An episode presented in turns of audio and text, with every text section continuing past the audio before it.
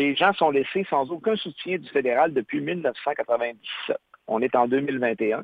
Les gens du milieu le demandent sans cesse depuis tout ce temps-là et il ne se passe rien. Moi, euh, je vais reprendre cette pétition-là dès qu'on pourra recommencer le travail parlementaire et ce ne sera que le début de la démarche. Donc, il va falloir lui forcer la main. Pour lui forcer la main, ça prend une mobilisation citoyenne. Vous pouvez compter sur moi pour faire des pressions sur les ministres responsables. Et ce qu'on veut, c'est un programme de soutien. Et si le fédéral, comme le dit si bien M. Barthes, qui est le maire de Saint-Ignace, euh, si le fédéral ne veut pas faire le travail, bien qu'il envoie l'argent. Puis les gens du terrain vont être capables de le faire le travail.